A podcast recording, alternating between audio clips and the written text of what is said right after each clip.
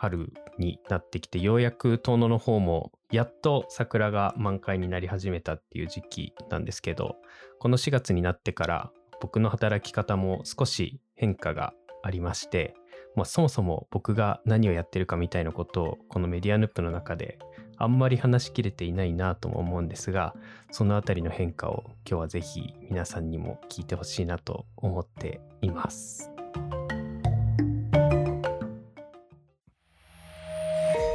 メディアヌップ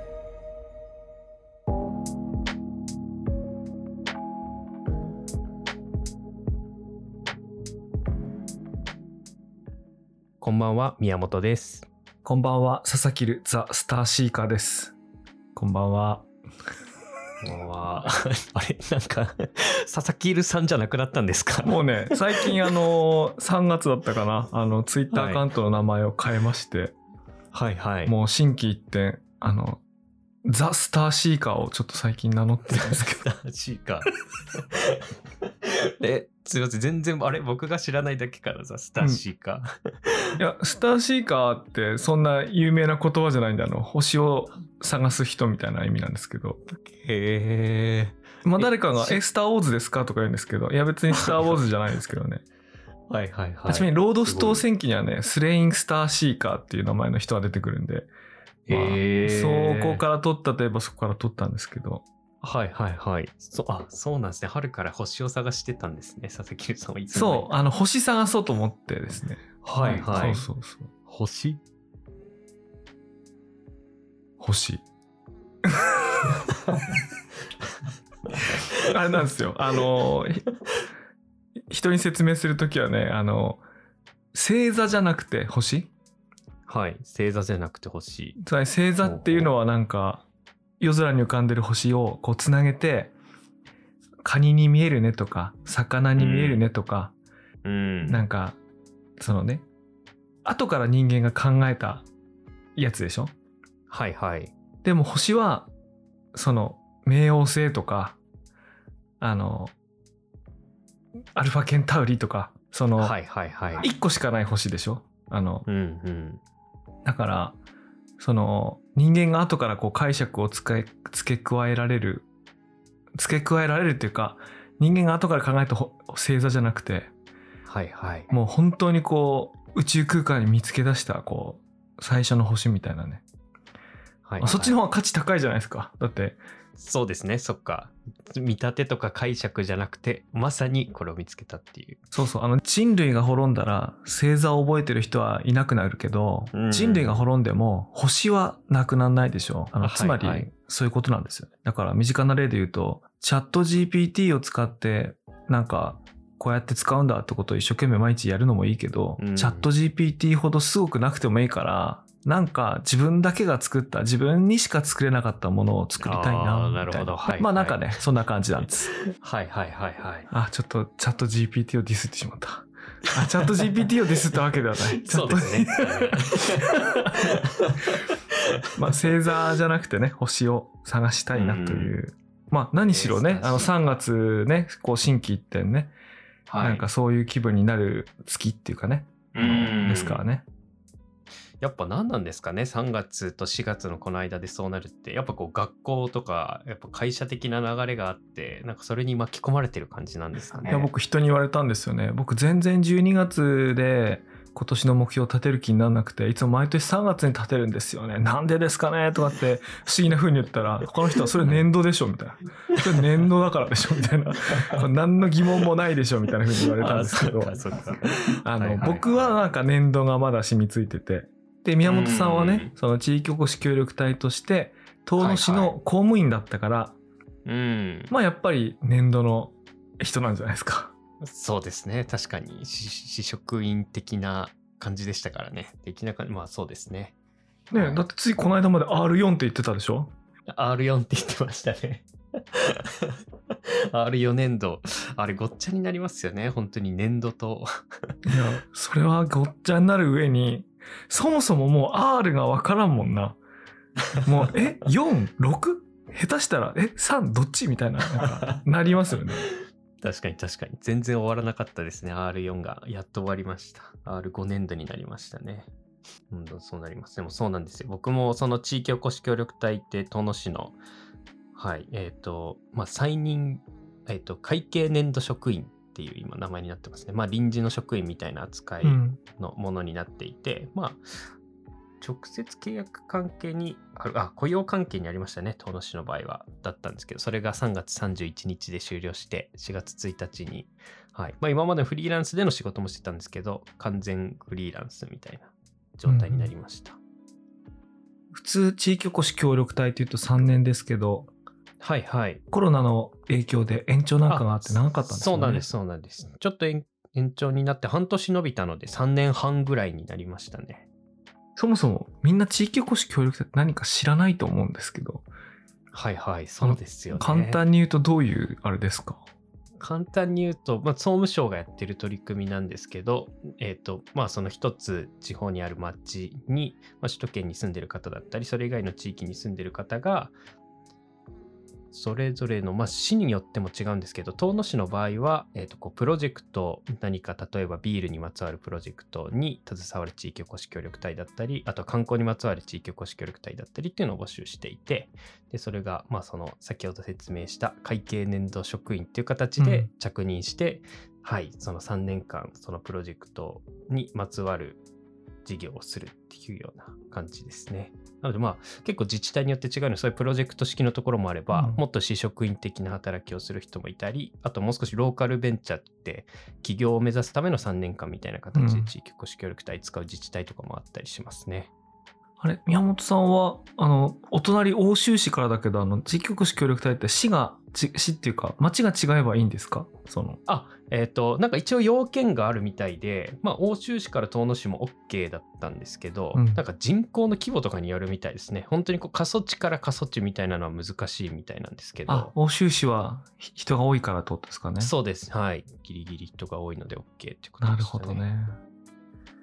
じゃあその地域おこし協力隊の3年半を過ぎてフリーランスどうですか？あのどうですか？フリーランスどうですか？いや、なんかすごい些細なことだと思うんですけど、まあ、地域おこし協力隊って言っても勤務地が僕決まってたわけじゃないので、うん。比較的自由度の高い働き方だったと思うんですけど、単純に月1回の報告書がなくなったとか、経費申請をこうしなくてよくなったとか、なんかそういうことからの解放感がうん、結構、はい。春の訪れもあってすごい気持ち温かいですね。爽やかに過ごす。いやいやでもでも待って待ってあの経費生産ってその自分がしなくたって今度フリーランスだからあの自分でそう そういう経理っていうかそういうこと考えてやんなきゃいけないわけですよね。確かに今までの確定申うん告本当に年に1回、僕にとってはなんか年に1回の行事でうんあの3月にまとめて全部あうん。のいろいろ入力するっていう感じだったんですけど、そうですね。地域おこし協力隊とまあ毎月報告しなきゃいけないとか、うん。まあ、やってくれてる人がいるっていうありがたさがあったからそうなってたんですけど、うん。はい。なんかそういうのがこう報告書みたいなのもなくなって勝手にすっきりしてましたね。それまだし今日が4月の14日だからまだその、自分でやる毎月の面倒くささにまだ遭遇してないあまあでも毎月って一人個人事業主だったら別に毎月なんかやるってこともないのかそうですね。まあ自分でちゃんと確定申告するためにレシートとか整理しなきゃなとか、まあ請求書発行しなきゃいけないなとかはありますけど。いや僕はね創業して自分の会社の。経理業務が今月からまあ正確に言うと3月からもう発生してたんで3、はいはい。4とやってるんですけどまあほんと全部自分でやってますね。だからもう日々ああのありがたさを今までやってくれていたあの皆様に日々日々こう感謝の 念がやばいすごい。僕がただ単純に浅、僕の浅はかな感じがすごい伝わってきますね。いやでもねなんかいや別にそんな、ま、毎月そんなカチカチやんなくてもいいこともあるんですけどうーん。あの僕結構好きなんですよそういうの。あの家計簿つけるのも高校生の時から家計簿つけてるし、へえうん。あのフリーとかマネーフォワードみたいなサービスがなくても僕自分が作ったスプレッドシートとそのマクロで日々あ日々っていうか毎月計算したりはいはい。その取り込めないやつは手で入力するのも厭わずにもう10スプレッドシートになってから15年ぐらいうん。あの家計簿を高校生の時からやるともう20年以上つけてるんではいはいはい。やってみたら嫌じゃなかったっていうのがすごいあるんですけど。えー。いやでも結構あれ佐々木さんもうん。会社に所属、なんかこう組織に所属して働くみたいなのがほとんどですよね。ほとんど。うーん。なんていうかな。取締役ってあいう役職なのでちょちょっとね普通の社員とか執行役員とかとはもうちょっと関わり方が違うのではいはい。例えば何時間働きましたみたいな報告とかもないんですよね。うん。まあその分その経営責任とかちょっと別なものがなんかあるんだけどはいはい。まあだからあの何時間何時間ってことはないんだけどでも今半々ぐらいですねあのそれで言うとうーん。働き方みたいなのがじゃあ特にこの春から何か新しくなったみたいなのそんなに。あでもねいやそれはね新しくなりましたよ。あの働き方って働く内容はそもそも半分以上新しくなりました。その新しく関わってる会社のこと、特に最初、うん。学習しなきゃいけないこと多いんで半分以上やってること変わったし。うん。あとこれはその創業と転職関係ないんですけどはい。なんていうかコロナのことを意識する人が次第にこう毎日へどんどん減っていってるので。外で何かするとか外に呼ばれて何かやるっていうのはなんか増えてきてあ、へーそうリモートワークの割合がどんどん減ってきてますね。あ、はいはいはい。うん、そっか、じゃあその佐々木さんの快適な家の中のこう仕事場みたいなところは本当にどんどん離れていく時間が増えちゃったんですね。うん、でも言っても、うん、週1日半ぐらいだと思いますけどね外いるの。ああ、はいはい、はい。3日半は家にいる。えーもうなんか俺家にいすぎてあの息子の小学校の同級生にこう家にいるお父ちゃんとしてこうなんか定着してるの このマンションの外から呼ばれますからねどうせ部屋にいるだろうと思って呼ばれるみたいな いや、そっか、だんだん外に。いや、でもなんか本当にあの僕も、でもあの岩手に普段いるんですけど、東京で仕事する機会もうん。あの東京の会社とかとこう東京の方とかと一緒に仕事する機会もともとあったんですけどそれがオンラインだったのがどんどんなんか現地に行く機会が増えてきたような気がして。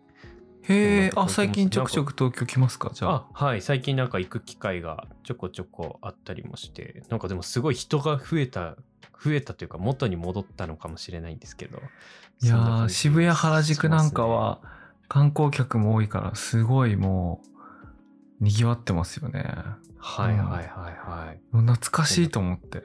うん、やっぱ戻ってきた感じうなんですね、ん、いやもう懐かしすぎて、いやつ ちょうどね昨日はねあの Web3 のはい。なんかイベントのねなんかパーティーみたいなのがあって何百人いたんだろう。まあその何百人かいてでまあ知ってる人と挨拶してまあ1時間半ぐらいいたのかまあそのぐらいいてでまあ二次会ってんじゃないんだけどもほとんどこう立食でうるさくてあんまり喋れないから場所変えようって言ったら、あはいはい。の渋谷駅の近くにこう銀だこっていうとこがあるんですけど。ああはいはいはいありますね。あわかる？あへえ。わかりますわかります、あの歩いてって光栄の隣のところにある銀だこがあって、2階建てのとこがあって。でそこにこうなんていうかな昔からの仲間がよく定期的にまあ突発的にっていうか集まる飲み会があるんですね。まあ立ち飲みでうんまあそのたこ焼きみたいなもんだからあの大して高額じゃないからあのいつ来ていつ帰ってもいいですよみたいな。はいで飲んだら飲んだ分分だけあの残ってる人にお金置いてってくださいねみたいなすごい気楽な飲み会みたいなものが昔からあるんですけども、まあ、それが今日、はいはい。今日じゃないや昨日かな。たまたまやってるって聞いたんでこのパーティーに行ってたメンバー3人ぐらいとこうわって行ったんですけどはい。もうねそしたらもうなんていうかもういるはいるわ懐かしい人々が。え でもね不思議なのがね懐かしいような懐かしくないようなはいはい。感じなのね、うん。あの久々なんだけれどもまあ昔一緒に仕事してたから会えば一瞬でこう時間が戻る感覚があってはいはいはいはい。でさよくなんかあのあ世の中狭いねみたいな意味で「It's a small world」とか言うじゃないですかはいはい。あのだからこの間会った人とここでも会うとか共通の知り合いと先日会ったばっかりだとか、まあそんな話があって、あ、ん It's a small world だよねみたいなことはその時も話したんだけど、同時に、はいはいなんかね、all at the same time っていうかね、すべてが同時に起こってるっていうか、なんか5年前も10年前も3日前も一緒っていうか、はいはい。つまりそのえ空間的に狭いことをスモールワールドって言うけど、えあの時間的に集中してることを全てが同時に起こってる。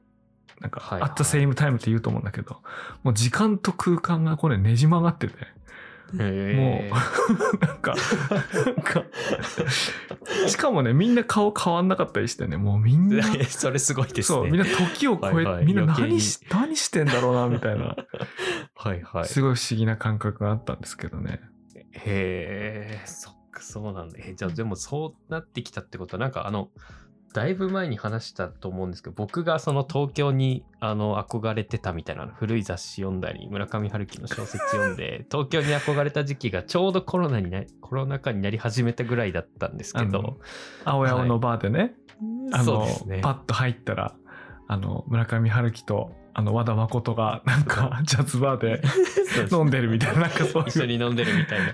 でいやもう結局そこから仕事がいろんなところが生まれてたりとか、あとまあそこにほん本当に他のアーティストだったり、うんイラストレーターとか作家さんが集まって、なんか基本そこで雑誌ができてたり作品ができてたりするんじゃないかみたいなのに憧れて、うわ、東京いいなって思ってたのが多分ちょうど2019年、2020年ぐらいだったと思うんですけど、でもその頃になって佐々木留さんに相談したらもうその東京はないよみたいなことを言われたような気がしてでもももしかして戻ってきてるでも僕のその東京はうんもっと前 そうね、あの、それが戻ってきてるかどうかは分かんない。場所によるのかもしれない。カルチャーによるのかもしれないけど。はいはいちなみに僕がその体験した銀だこのやつは特に生産性はないですよ。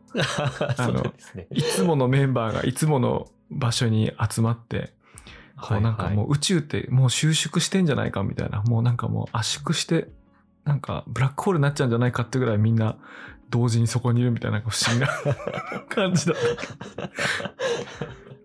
だからそのなんかクリエイティブな何かがどうでこうでみたいな。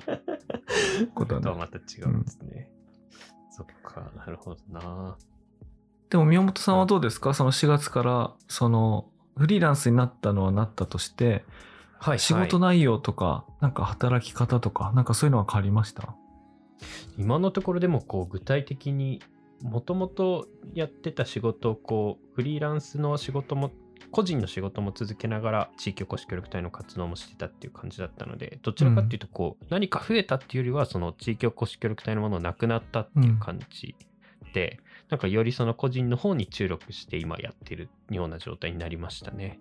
へえじゃあその個人のやつだと今はどんな個人のやつだと、今本当に遠野市のあの企業のもので、本当に今までやってたウェブサイト作ったり、あパンフレット作ったり、制作の仕事するようなところを、はい、今、まあ、遠野だけじゃなくて岩手県内とか、うん。あとは東京の企業の,、はい、あの依頼を受けて記事を書くとか、なので、そういう仕事を続けてるような感じで、なので、でも、地域おこし協力隊の活動として、その行政の人と一緒にやるっていうのがちょっと少なくなった分、なんかこう、自分から何かこう生み出していくようなプロジェクトも少しずつ進められてるような感じになってきましたね。いや面白いね。いや、うん。俺なんかあの宮本さんこの中に混じってたら面白いなと思ったのがこの間教えてくれた、えっと縁側えっとああ、はいはい。あのなんだっけ？あれ？ポッドキャストのタイトル？忘れちゃった、えっと。そうです。スナック縁側。あスナック縁側。そう。スナック縁側って月に一遍ぐらいしか更新されないじゃないですか。あの3人が集まって、はい。であれしかも1回1回が長いじゃん。なんか90分とか2時間とかあんだけど、はいはい。でこの間俺あの遠野に帰ってリンゴの木の剪定をしてる時に、はい。午前中3時間4時間とか作業する時に耳が暇だからまああえて長いポッドキャストを選んで聞いてた時に、はいはい。あのスナック縁側とあとはあのブックナードの店長さんがやってるまあ、今最新更新あの最近更新止めちゃったと思うんですけど、昔やってたやつとかも、わーって聞いたら、いやなんか盛岡と秋田の間でなんか面白いことが起こってるらしいってこうなんか すごい思ってきてあはいはいそ。の秋田から移住してきたあのそうですね。あの T シャツ屋さんかなそうですね、うん T シャツ屋さん。はい。そうそのキャラがすごい良くて 最近ですね、去年ぐらいだったかな。で、うんみんなそのショップをやってるとか、まあ、つまり個人事業主とか、ちっちゃなスタートアップですよね。つまりも、はい。服だろうが何だろうがものづくりのスタートアップをやってる人たちが大体近い地域に住んでて、うん。普段 SNS とかでつながりながら、あいつあの町中華攻めてるよとか、なんかそんな話しながら、たまにスナックに集まって仕事とか、うんそういえば東日本大震災の時何してたみたいな話なんかをしたりなんかして、うんで多分なんかまた一緒にプロジェクトやるんだろうなみたいなのがちょっと聞こえてくるみたいなやつあるじゃないですか。はいはいはい。ああいうのいいよなって。いや、そうなんですいいよね、あれね。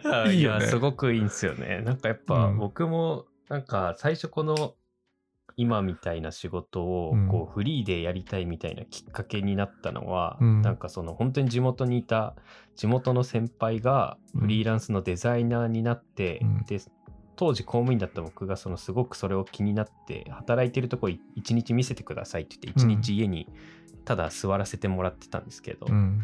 そうしたらその家の部屋の中で仕事しながらパソコンいじって音楽かけてこうイラストレーター開いてパソコンこう触っていてで時々子供がこう上がってきてちょっと喋ったりもしながらとか、うん。あとはその奥さんがおにぎりをこうお昼になったら持ってきてみたいなこう仕事しててなんかいいななこの人の日常みたいなのから、なんかこう制作の仕事みたいなのに興味持ったんですけどなんか今は本当にこう京都とかわかんないです東京にもあるのかもしれないけどこう古本屋さんでうん。本当入り口からカウンターがちょっと距離があって、うん。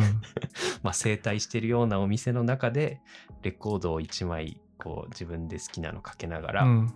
ただ立ってるみたいな でお客さんが来ても、まあ、特に何も言ったりはしないけど、うん。こう何か買ってくれたり質問してくれたりしたら普通にこう話すみたいな働き方いいな何を言ってんですか、宮本さん。何を言ってんだ。ちょっといやいや、もう、稼が、フリーランスになったんだ、稼がなきゃいけないじゃないですか。そんな店でレコードかけてたって。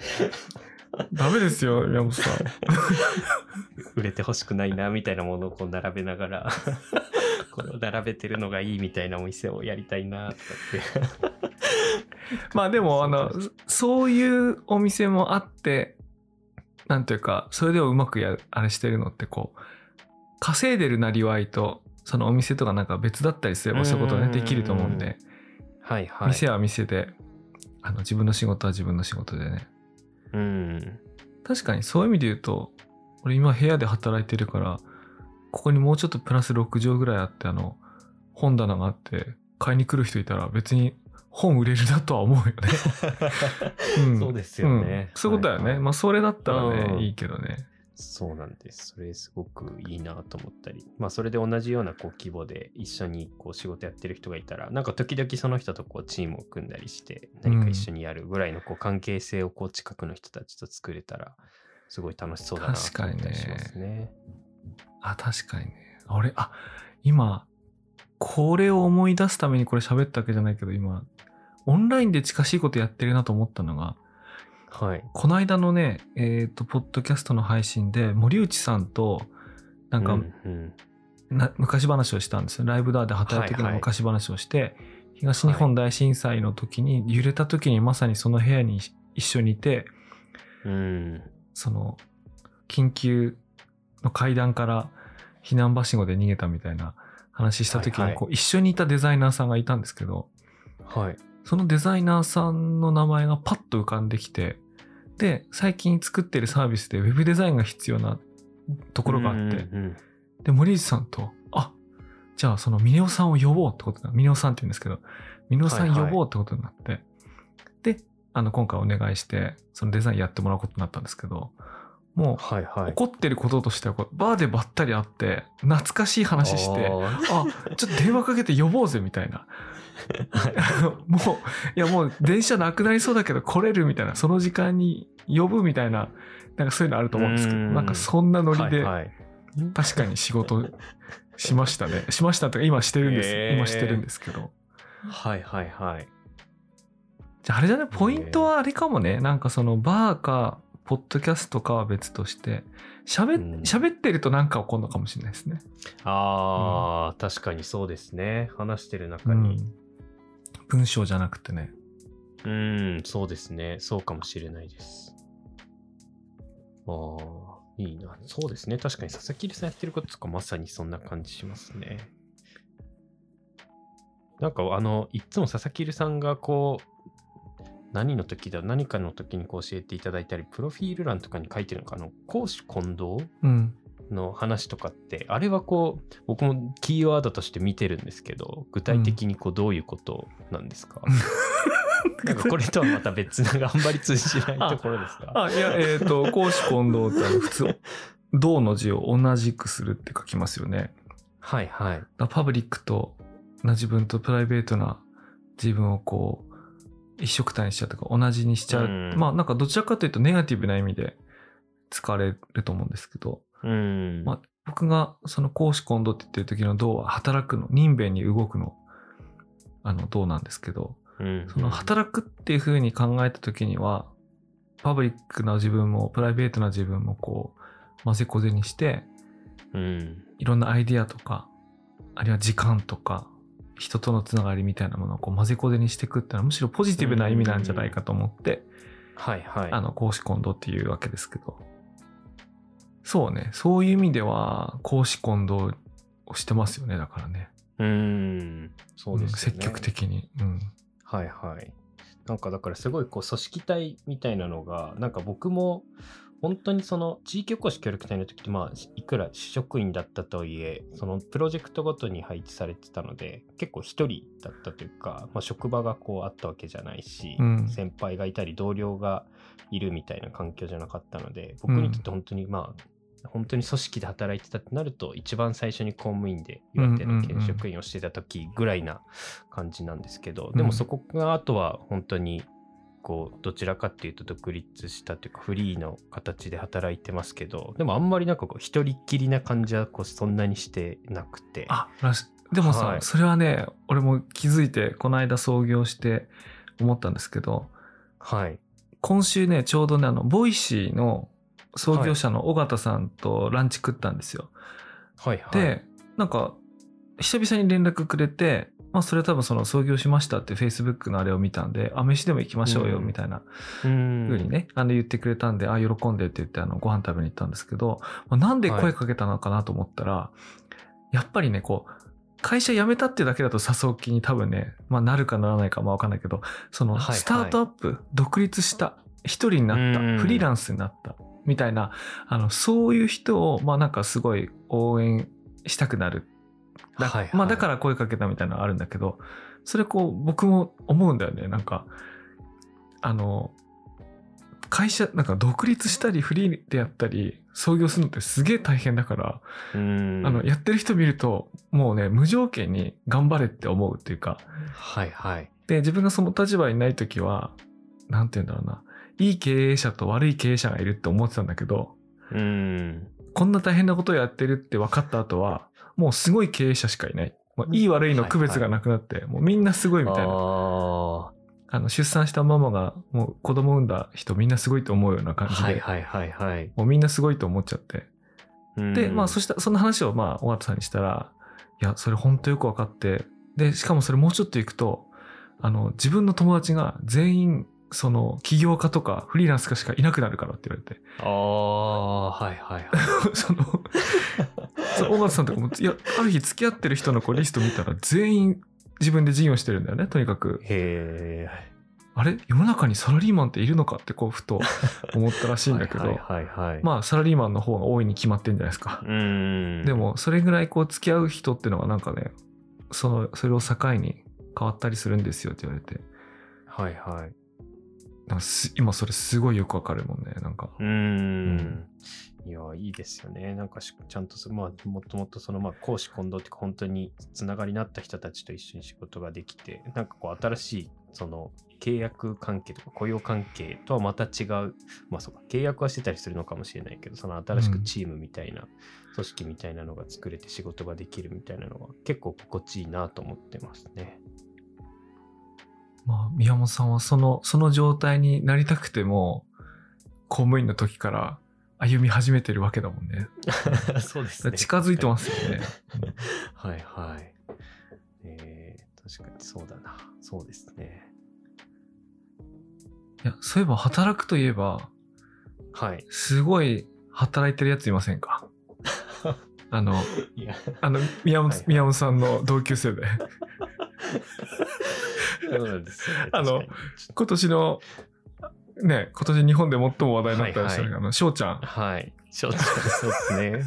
確かに悔しさからちょっと名前を呼びづらいので、翔ちゃんぐらいが呼びやすいかもしれないですね。ちなみに、翔ちゃんのことは中学校の時何つってたの？いや、でも、大谷って呼んでまし谷。た。はい。ねえね、確かに。いやー、あんなにあいつ働き者だね。いい仕事ぶりをわざわざと見せつけられたというか、もう自分から見に行ってましたけど、あの時期は。働いてましたね。いや、俺羨ましいなと思ったのはさ、なんか仕事しててさ、こう、帽子ぶん投げる瞬間ないじゃないですか。例えばこう、マウス、マウス投げつけるみたいな。んかすごい、すごいやったと思う時に、こう、俺キーボードとかマウス投げてみたいなと思うはいけど。はいはい。あまあなかなかそんな。なことにはいかないけど。確かに確かに。そうですよね。それあるかもしれないですね。こう、浮き沈みがある仕事ってやっぱりそれだけこう感情が移入できてて、うん熱中できてるみたいな。うん。すごいよな。そうですよね。いや、でも僕のその大谷翔平の仕事ぶりを感じたのは、うん。その野球の試合もそうだったんですけど、うんなんか僕あれ、それこそ Amazon プライムで見てたんですけど、WBC をずっと。うんなんかあの、CM でも出てくるんですよね、大谷翔あ平、が。そうなんだ。俺それじゃあ、はいそういう体験なんですよ。働きすぎだね。そうなんですよ。めちゃくちゃ仕事してるんですよ。なんか、投げて、打って、なんかで、商品を宣伝して。そうなんですいよ。や最後に会企業名みたいなのを言ってとかっていうので、あーめっちゃ仕事してんなと思って。すー、働いておるな。すごい。ごい、すごいなと思ってみましたね。確かに。そうだそうだ。いや、だから、でも僕も独立してこの4月になったので、やっぱり本当に、いや、負けないようにとは言うものの、どう負けないようにするかをちょっと計画しつつ、うちゃんと動いていきたいなって、WBC を見てすごく思いました。いや、すごいね。W、いいね。やっぱり W、俺きっとの WBC 見ながらね、宮本さんと考えてたもんね。宮本さんがどういう感想を持つのだろうかって思いながら。そうなんですよね。いや、まずちゃんと計画しないとと思いましたね。なんかうん気づかないうちに、なんかこう、日本でのニュースになってくれるぐらいのその WBC の感じだったからだけど、大谷翔平は俺の知らないところでこうやっていつも仕事してんだな、みたいなの思ったので、うん。はい。いや、ちょっと、こっちからもいろいろ伝えないとなと思いました。じゃあ、それ僕から言えることがあるとしたらあれだね。はい。東京に憧れるのやめましょうっていう。そうです、まずは。はいうん。はい。東京倒そうぜみたいな。東京に憧れるのやめましょそうですね、まずは。その通りですね。う。いや、だって、盛岡だってなんだって、いや、超面白いじゃんと思ったもんね、俺、やっぱり。ああいうの。うーん。で、そういうのってこう、思わせる、なんていうかな。力、まあ実体がなきゃ演出って無意味だけど、演出でもあって、でもそれは実体があるから演出が本当に有効に働くってことあると思うんうで。ん。うん。いやー、そうですよね。確かに。なんか最近ちょうどあの、ヘラルボニーっていう、それもあこ、う、盛岡のあの、福祉テあ福祉のアートかな？そうですかな、うんはい。福福祉祉のそうですね。障害を持ってる方のアートをこういろんな、うんそこからこうプロダクトを作ったりされているような会社なんですけど、うん。その方たちも僕の地元っていうか本当にこう欧州市にすぐ隣の、うん。はい、あの出身の方で年齢も近いうん方なので、ずっとこう活動を見てるんですけど今ちょうどディズニーとコラボをしててすごいね。そうなんですよ。でヘラルボニーさんってディズニーとコラボできるんですか？そうディズニーあとヘラルボニーさんってってのはいや違うヘラルボニーさんがそういうあれあ意味じゃなくてなんでその岩手のそういうアートを扱う企業がディズニーとコラボできるっていうのがそうなんです。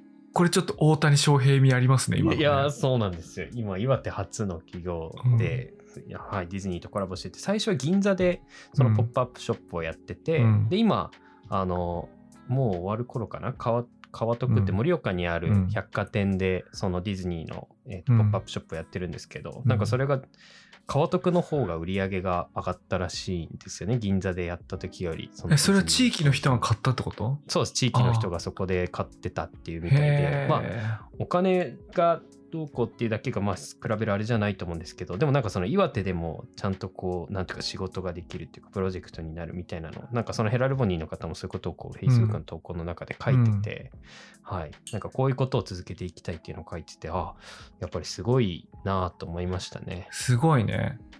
うん。あしかもあの川徳って僕の中で情報のねじれがあるんだけどあの僕はい。子供の時は盛岡の川徳っつったら新宿の伊勢丹みたいな、なんかそういう、はいはい。なんていうの？百貨店。もう地域の名百貨店みたいなやつだと思うんですけどまあ、はいはい。今百貨店自体がそんなにこうねそのす苦労してるっていう中ではい。あのしかもその盛岡の中盛岡っていうと銀座の方がそういうアートのものあのお客さんとしても人の人数としても売れそうだけど、そうじゃなくて地域の人たちが集まってしかも買ってそういうアート、うんアートとかをねってのってうん。なんかすごいね可能性を感じますねなんか。いやそうなんです。なんかまさにそういうことをこう実証されてる方たちだなと思ったので。はい。いやいいね。今もう全然今ね脇道それたくだらない話思いついちゃったんですけど。はいはい。あのそのディズニーとのコラボで言うとねあの、はい。大沢温泉がジブリとコラボして、今へ展示やってるの知ってます？ああの鈴木敏夫さんのそう。もう一つのジブリ展って言って、うんもうジブリって名前を使ってるにもかかわらずジブリの映画作品何も出てないこう 神谷田さんっていそうタイ人の女性の iPhone で撮ったような iPhone で撮ったようなっていうか、いやどうやって撮ってんだか俺知らないんですけど、はいはい。まあその写真展がなぜか日本で唯一大沢温泉の菊水館で始まるっていう謎の。ああそっかそれをやってるんですね。これはねあのなんでこの話したかっていうのはこうあの悪い方の意味での公私混同が、あの週刊誌なんかで問題になって取り上げられてるんではいはい。モチブリと全く関係ないタイ人の女性の写真をこう自分が主催してる雑誌で取り上げ写真誌を出し、はいはでジブリの名前を使ってあのアート展示のやったと思ったらそれが 自分がこう岩手行った時の常宿にしてる、はいはい、うん。大沢温泉菊水館だったっていうね。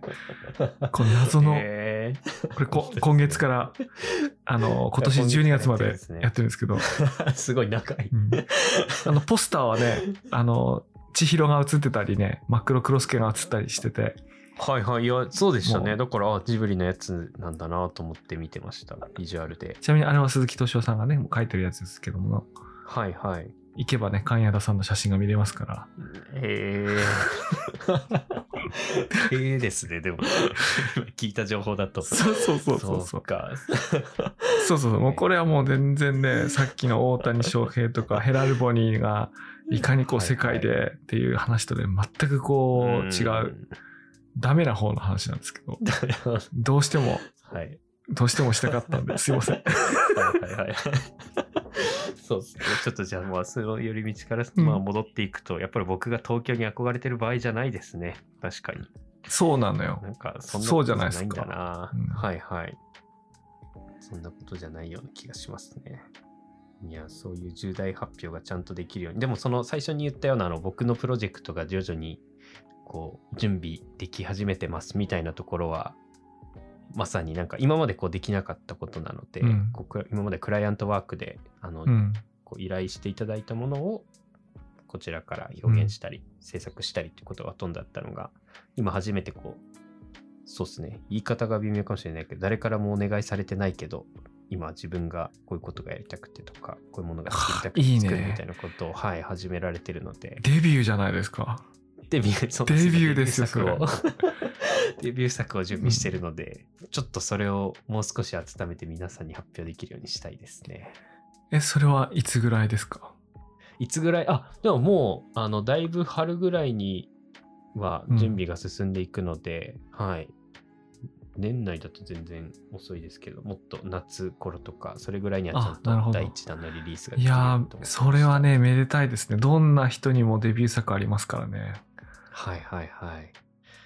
いや、デビュー作が良かったよな、みたいなものを作りたいですね。いやー、あのね、デビュー作はいいですよ。やっぱりデビュー作は、ああ、いいですか？あ、の、いろんなものがね、その人の、それまでのが全部入りますからね。ああ、そっか、そうっすよね。うん佐々木さんのデビュー作で言うと、あ、今の宮本さんと同じ定義のデビュー作は、はいはいやっぱ。僕は小説かな。あの、あー誰にも頼まれてないのにもかかわらず、何年もかけて、うん、何年もかけて、え作った。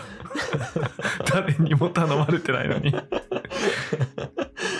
ー、すごいな、小説。いいっすね。確かに。やっぱりその中にいろいろ入ってると思うもんね、やっぱり。うーん。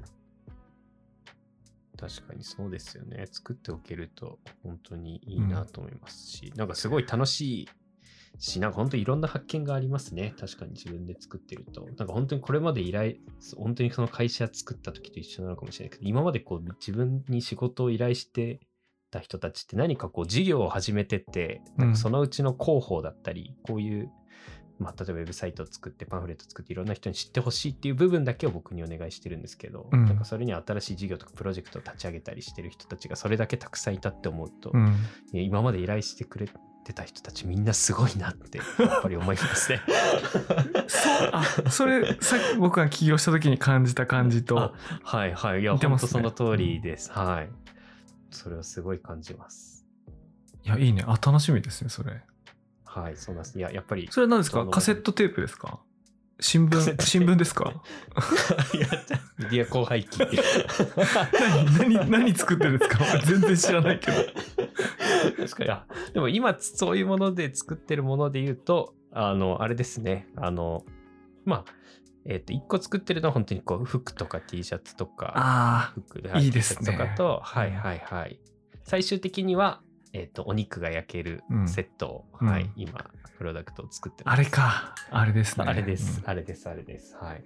もう、ある程度準備ができてきたので、もうあと物を作るだけっていう状態になってます。いや、楽しみですね。やっぱり、りね、なんかこう、アウ、まあ、の、アウトドアブランドって夢ありますよね。うーん、そうですね。アウトドアブランドとか。重なってるでしょ？ちょっと。はいはい、そうです、そうです。そう、アウトドアブランドの世界って夢ありますよね、やっぱ。うーん。いいですよね。なんか本当自分で使いたいものを作るとかってすごくいいなと思いますね。うん。うん。本当にものとして作っていくような。はい、そんな感じですね。はい。そんな感じですね、はいじゃあ。はい、あったかくなってきて、なんかすごい、はい、あったかくなってきたし、WBC も見たし、やる気に満ち溢れてます。いや、俺もそうだね。すごい。もう星見つけようと思ってるからね。も確かにそうですよね。自己紹介が変わるぐらいのうんそうそうそう。が。はいはい。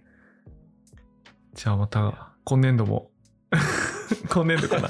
今年度もよろしくお願いします。そうですね、お願いします。というわけで、あの、久々に、えっ、と、宮本さんと私二人で撮った今回だったんですけれども、はい3月の、うん、後半ぐらいから、私が退職ポッドキャストっていうシリーズを始めてしまったので、うんえっ、と、テルさん、宮本さんを呼ぶ回がだいぶないまんま、あれ？もう出てこないかっていうぐらいしばらく出てこなかったんですけども。あの、やっと今回ぐらいからね、新年度になって仕事落ち着いて、またいつものペースに戻れたらなというふうに思ってます。あの、はい今回どうでした？久々に出てみて。いや、久々に出て楽しかったですね。確かに。いや、でも、その、はい、違うメンバーの時の佐々木さん、すごい楽しそうだったんで、はい、僕とてるさんとも楽しく喋れるように頑張ります。いや、本来ね、今日テレさんね、出る予定だったんですけど、電車の遅れがね、はいはいそうですね。やっぱり。無限に延長されている電車がに乗り込んでしまったみたいですね。うんやっぱりね、出社するとそういうことは起こるよね。確かに、そっか。飲み込まれるね。それもなんか変化でねすね。そうですね。じゃあ次こそはてるさんを呼んで。はい、3人で話しましょう。はい。というわけで、えっ、と、メディアヌップでは、 Discord サーバーやニュースレター、ツイッターなんかをやっています。ぜひ、フォロー、ジョインお願いいたします。メッセージも、この概要欄ですね。あと、ニュースレターの中のリンクから、ぜひお送りください。はい。というわけで、本日のお相手は佐々木ると、宮本でした。それではおやすみなさい。おやすみなさい。